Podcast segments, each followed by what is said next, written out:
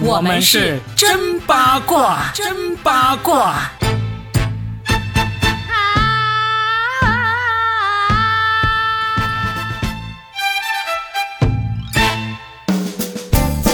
欢迎来收听我们新的一期真八卦，我是算一卦罗宾大叔，大家好。大家好，我是八一八佳倩。今天我们感觉要化身为计生委员了。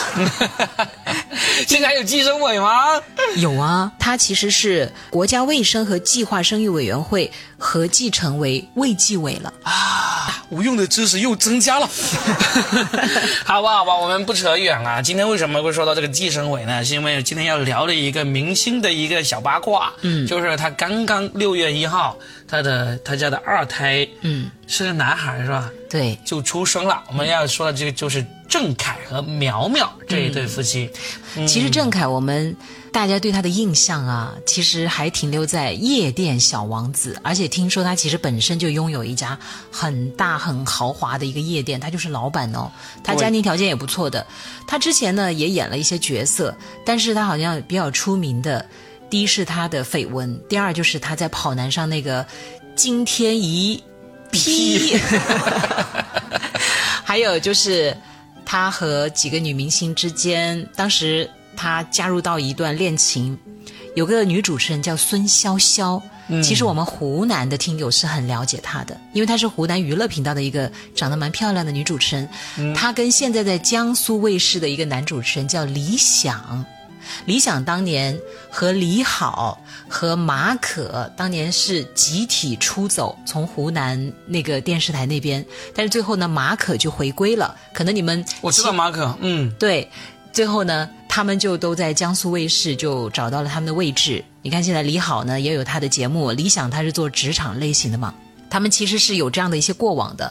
当年孙潇潇跟这个郑恺，听说郑恺居然没想到的是，郑恺会成为孙潇潇的备胎。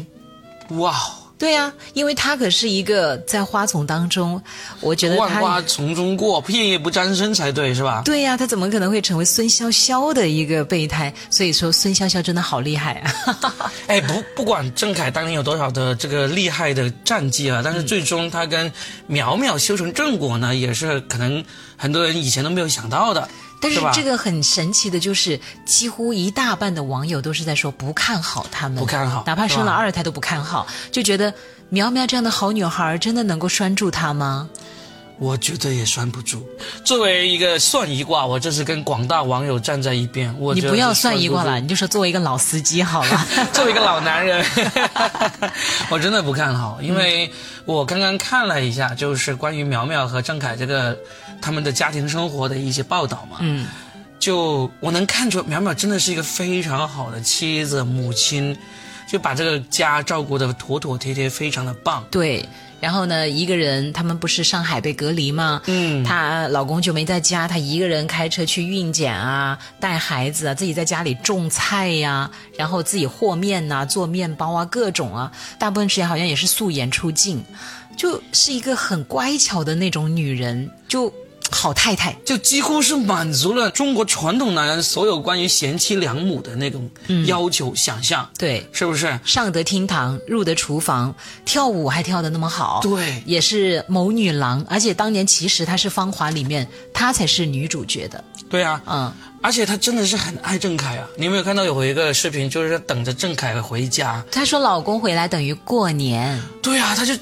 就坐在家里，就盯着那个门口，看到什么时候开门。嗯，你这时候看到这里，我想到一个什么情景吗？狗狗在等主人。我就想到家里的宠物在等着这个狗狗啊，猫不会啊，狗狗才会，在等着这个主人回来那种欢欣雀跃的心情。我不是在贬低苗苗，就是我会觉得。好男人都会很欣赏、很开心，就很满足于家里有这么一个先妻、贤妻这样等着自己。我很想知道，但是，但是，但是，真的是一个悲剧的种子，我们都觉得已经在埋下了。哦，就因为他太爱他了，嗯，他太以他为中心，以及太乖了。男人其实有时候就是这么贱，嗯，他就会肆无忌惮。就陈奕迅不是有一首歌吗？嗯，得不到的。永远在骚动，对被偏爱的有恃无恐，对，就男人就会有恃无恐，他就会觉得这都是我应该享受、我应得的。嗯，然后呢，当他在外面有一些什么不轨行为的时候，他心里面有那种安全感，他知道家里面那个人是离不开自己，嗯，永远以自己为中心的，所以他才会那么放肆。哎，但是郑恺不一样哦，郑恺他之前就已经混迹过夜店，或者说跟很多的娱乐圈也好，或者娱乐圈外的这些漂亮的女孩子，他见过很多了。他们不是说了吗？一个男人都已经在外面见过这些了，就不稀奇了吧？剧本都是这么写的，对不对？都见过了，就看尽了世间的繁华，就陪你做木马，对 然后就收心养性，就回归家庭，叶落归根了，对不对？正是因为他在外面见过了，他就会永远都不嫌这些东西是不好的啊。就是说，他可能不需要一天晚上去跑几个场子，跟不同的女人喝到天亮。嗯，他厌烦的是这种累啊，但是他不会拒绝外面那些美丽的花花草草的。啊，我突然想起了李宗盛有个歌词，唱的是“男人久不见莲花，方觉牡丹美”。就是这样子啊，就是真的，他会时不时要换口味。嗯，那现在呢，苗苗先妻贤妻良母，对不对？嗯，充分满足了一个男人需要有后代、需要成家立业、嗯，需要开枝散叶的需求，也就是传说中的家里红旗正艳，旗正艳。对，所以呢，我不是说在抹黑郑恺或者唱衰郑恺，嗯，但是实际上我在揭露男人啊，男人你。就不要扯到我身上啊！我跟那些男人不一样啊！对，你们不一样，不一样，不一样，不一样。就是我认为啊，有可能就郑恺他可能会作为个例来说，打破这种传统的思维，但实际上，男人本性是会这样子的。或者说，就这几年他回归了，并不代表他将来。就不闹事儿了。真的，我真的非常不看好郑恺和苗苗这一对。虽然我真的很心疼苗苗，也很喜欢她，真的是一个又有才华、又漂亮、又懂持家，几乎是零缺点的一个女生。她在娱乐圈里真的是蛮特别的哈。对啊，其他女孩子都要这个抛头露面、争奇斗艳，她就真的还是乖乖巧巧的那种，好像欲望也不是很强。包括还记得上一次。就是闹上那个头条的，就是因为她在冯小刚他们一个家宴上面，豪宅 party 上面，对，然后冯小刚就非要让他跳舞。当时我们的陈道明大叔还说：“你没见过跳舞吗？” 就，但是其实冯小刚当时就是，我倒是觉得大家不要老断章取义。冯小刚其实是说，我想让大家看一看这个人的才华，对我为什么选他成为芳华的女主角。嗯，所以有的时候。偏听则暗，兼听则明。我觉得看一件事情，真的不要老是被别人带节奏了，也不要。当然了，我们不要把人想得太好，但是也不要老把人想得太坏嘛。但是苗苗那一次的表现呢，更加加深了我对于他跟郑恺之间的这个日后的走向的一个不太好的一个预测。嗯，就是因为当时苗苗虽然已经是冯小刚提携起来的这个演员了，嗯，而且他跟冯小刚肯定已经很熟了，嗯，对不对？让他在这么一大帮人面前，也不是很一大帮了，也就十来二十个，嗯。跳个舞，他还紧张的不行，对对不对？这是他的专长啊，他都羞涩，他有什么好担心跳不好的，对不对？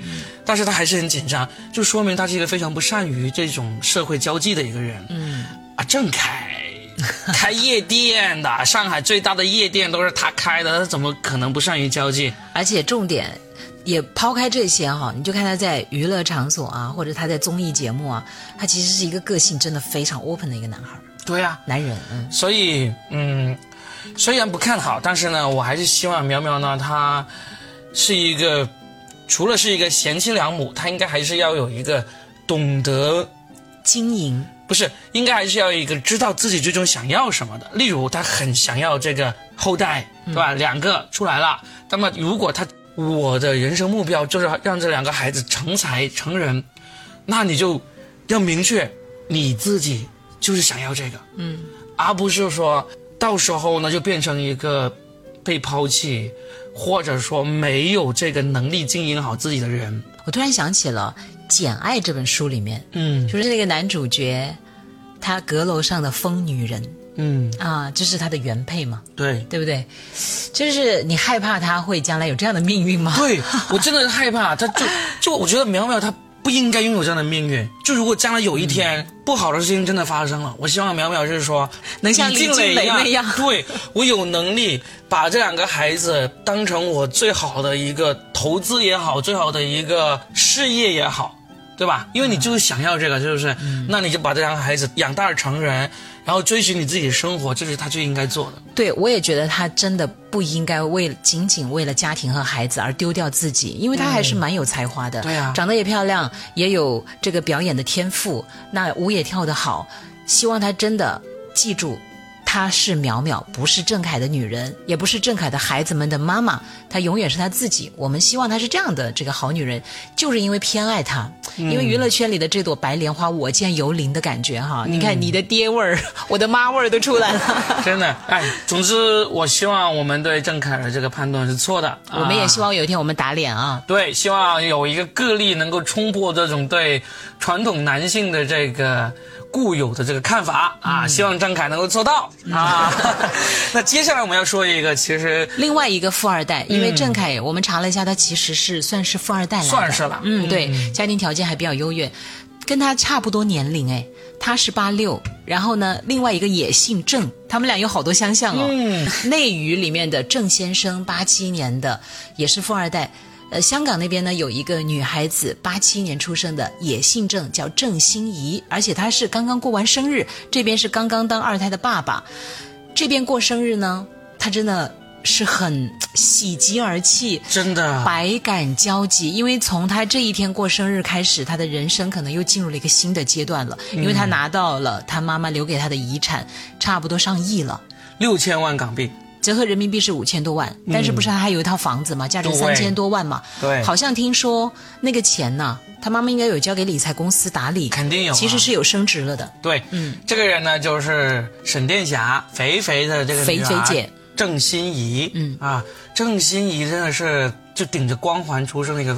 星二代哈，几乎我们所有人都是看着他长大的，真的看着他变胖又变瘦又变胖。对，郑欣宜呢，她其实我真的好久好久没有听说她的消息了，嗯，本来就没有太过于关注她，嗯，然后呢，知道她的一些消息呢，其实都是听着会有点揪心的那种消息。就你从一个爸爸的角度吗？对呀，就首先她出生，她就相当于是单亲妈妈带大嘛，郑少秋没有怎么管她嘛，对不对？而且你知道吗？其实最开始她的出生。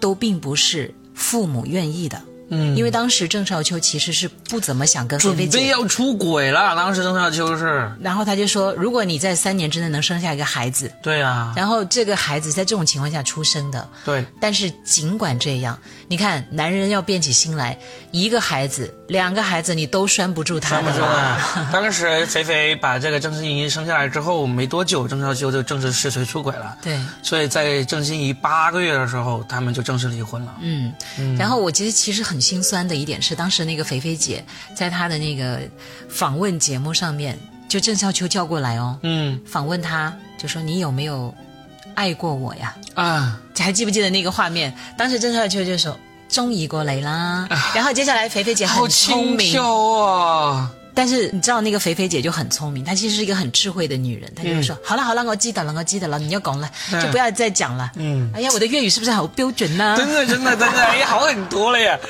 哎，然后我其实那一刻是读懂了一个女人的那种酸楚的，但我其实从她这段恋情里面，我想说一点感受啊，就是我们不要去追逐一个。其实真的不爱你的人，嗯，强扭的瓜不甜，不要强按牛喝水，真的能不能够做自己啊，姑娘们？哎，当然我们是站在这个外人的角度来看这个事情啦，当事人他怎么处理的话，真的是没有办法帮到他，对吧？但是说回这个郑欣宜，我现在看到他的状态，我真的是觉得很欣慰的。嗯，他刚刚三十五岁了，对。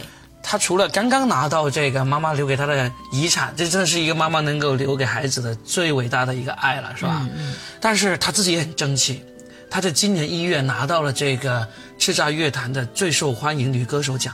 对呀，她这一路走过来，我觉得这个女孩用她最终的成绩来证明了，就是她没有让大家失望，她也没有让她的妈妈失望。我觉得肥姐就是很智慧。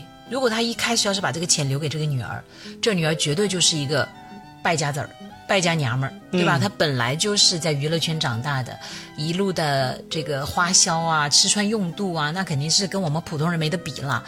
她本来就那个环境嘛，所以她就是规定她必须要到三十五岁，对，等于就是这一路先让她摸爬滚打。你不管。真的三十五岁之前，你真的落魄到什么时候？你知道，永远知道自己有一个盼头后路，嗯，就永远有一个不会说抛弃你的东西放在那里。所以这个就是一个去世的妈妈啊！说到这里都，哎呀，你要哭了。对，就是真的，你想想，他肥肥他没有办法留住自己的爱人，对不对？嗯，没有办法给孩子一个完整的这种父母都在的家庭，然后他也没办法留住自己的生命。对，但是呢，他用物质。给女儿留了一个最好的一个后路。同样一对比哦，另外一个女明星的妈妈就真的是丧心病狂了。梅艳芳的妈妈啊，一个是费尽全力要把最好的留给女儿，而另一个呢是费尽全力要把女儿留给她的财产要挥霍光，对不对？嗯。你看梅艳芳和她她妈妈之间这些，梅艳芳的遗产都闹了多少回了？这个是不是一对比让人唏嘘不已？同样是妈妈，但是这个世界上也有不同的妈妈呀。嗯，对，嗯，所以有时候你只能感慨，就是不管是出身怎么样，其实最重要的还是得要靠你自己。而且肥肥姐真的人真的要做善事，我从这件事情上得出来啊。黄伟文给郑欣宜写了一首歌，嗯，叫《女神》。那首歌呢是让郑欣宜火出圈的，并且这首歌是拿了很多奖的。你知道黄伟文为什么要给他写这首歌吗？就是为了报恩。嗯，因为当年黄伟文是一个小人物的时候，他在一个大型的活动上面，他就坐在角落里，就是那种边缘人，没有人去搭理他的。嗯，当年阿雅不是有首歌叫《壁花小姐》吗？他就是壁花先生，坐在那里，一个靠着墙壁，没有人会去理你。其实生活就是这么残酷，你无人知晓的时候，名不见经传的时候，大家怎么来理你呢？但是肥肥姐。就还过去跟他讲话，跟他聊天，因为他看出了他的那种窘迫、不安和忐忑和自卑。可能对于肥肥姐来讲，这件事情也不是他刻意要非得说怎么怎么样哈，他就是可能觉得这个年轻人，我就跟他去聊聊天，安抚一下他。但是这件事情在黄伟文的心里就种下了一颗善良的种子、温暖的种子，让他知道那一刻他不尴尬了，嗯，他不自卑了，他就一直记得这件事情。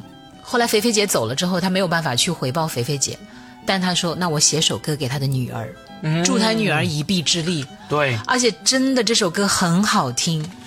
但是也不只是报恩这么简单。如果郑欣宜她自己不自救，她不努力练好唱功，对，老实说，黄伟文也救不了她。对呀，歌再好，她唱的不好。对，而且黄伟文给她写歌的时候，我就真的发现郑欣宜的唱功其实真的挺不错。嗯，就更加用心的为她做好这首歌。对，我觉得这种真真是什么自救者。天救，自救者天助，还有就是得道者多助，失道者寡助，对，一个道理啊。对，我们今天我们上道德课，所以上道德课，但是这种事情真的是 值得说，值得说，值得说。我所以今天晚上我们决定要聊这两个人的时候，嗯，其实我们也是聊两个女的，一个是苗苗，一个是郑欣宜。对，其实三个女人，两个爸爸，对不对？对，郑少秋也是爸爸。对对，但是呢，郑欣宜的将来我是很看好的，因为她已经是。自助、自救已经是不用担心了，他很坚强了呀。对，他已经很坚强了。但是苗苗，呃，真的对他不够了解。但是我看她的眼神，我觉得她是一个能够自救自助的一个女孩。就是将来真的出什么事情的时候，我觉得她是。能够过好自己的人生的。哎呀，你不要担心了。他说两个孩子，抚养费少不了的。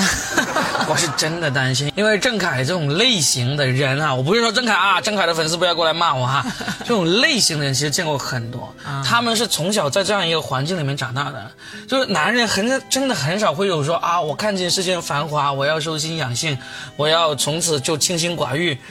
我觉得不会的，嗯，真的是不会的，还是男人了解男人，我们个儿 hip girl，就像我们刚才说到的李宗盛那首歌词一样，是吧？嗯，他真的就是某一个时期有不同的口味而已。啊，所以不管怎么样，我们就祝福苗苗，对，希望那个郑恺真的能够打破我们的偏见。对，希望有钱人啊，不，有情人终成眷属。希望有情人终成眷属，他们已经成眷属了，也终成亲属啊。然 后有钱人也要过好自己的人生。